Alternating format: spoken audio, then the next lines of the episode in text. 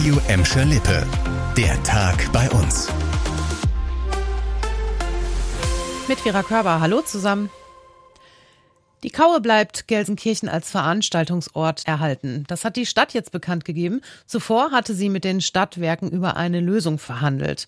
Sie können davon ausgehen, dass die Kaue auch in Zukunft eine Rolle im kulturellen Stadtgeschehen spielen wird. Das kündigte Oberbürgermeisterin Karin Welge gestern im Hauptausschuss an.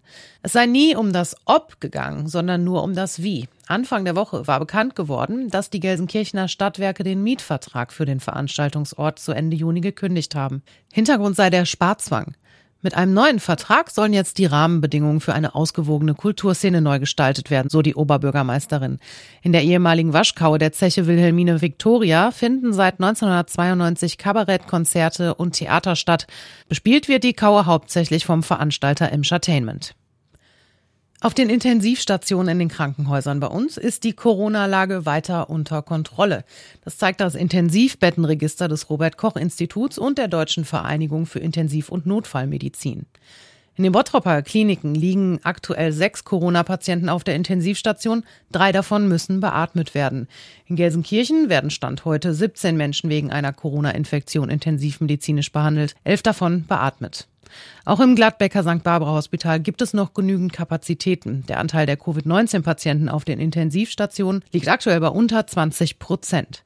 Obwohl die Corona-Wellen überall deutlich zu spüren waren, gab es bisher keinen wirklichen Engpass in unseren Krankenhäusern. In den meisten Kliniken könnten auch kurzfristig noch Notintensivbetten eingerichtet werden. Für Gladbecker Familien entspannt sich die Betreuungssituation etwas. Die Kitas wechseln heute vom Notbetrieb in den eingeschränkten Regelbetrieb. Damit können wieder alle Kinder in die Kita gehen. Die Betreuungszeit bleibt aber um zehn Stunden in der Woche gekürzt. Wegen der hohen Inzidenzwerte im Kreis Recklinghausen gab es in den vergangenen Wochen nur einen Notbetrieb in den Gladbecker Kitas.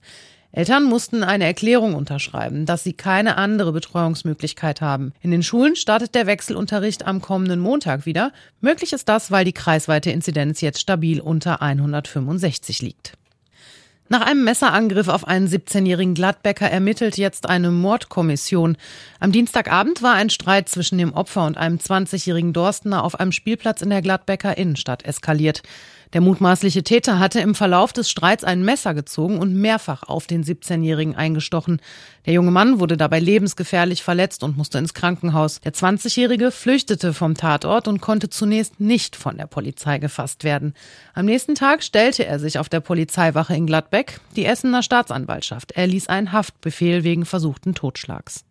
Das war der Tag bei uns im Radio und als Podcast. Aktuelle Nachrichten aus Gladbeck, Bottrop und Gelsenkirchen gibt's jederzeit auf radio oder in unserer App.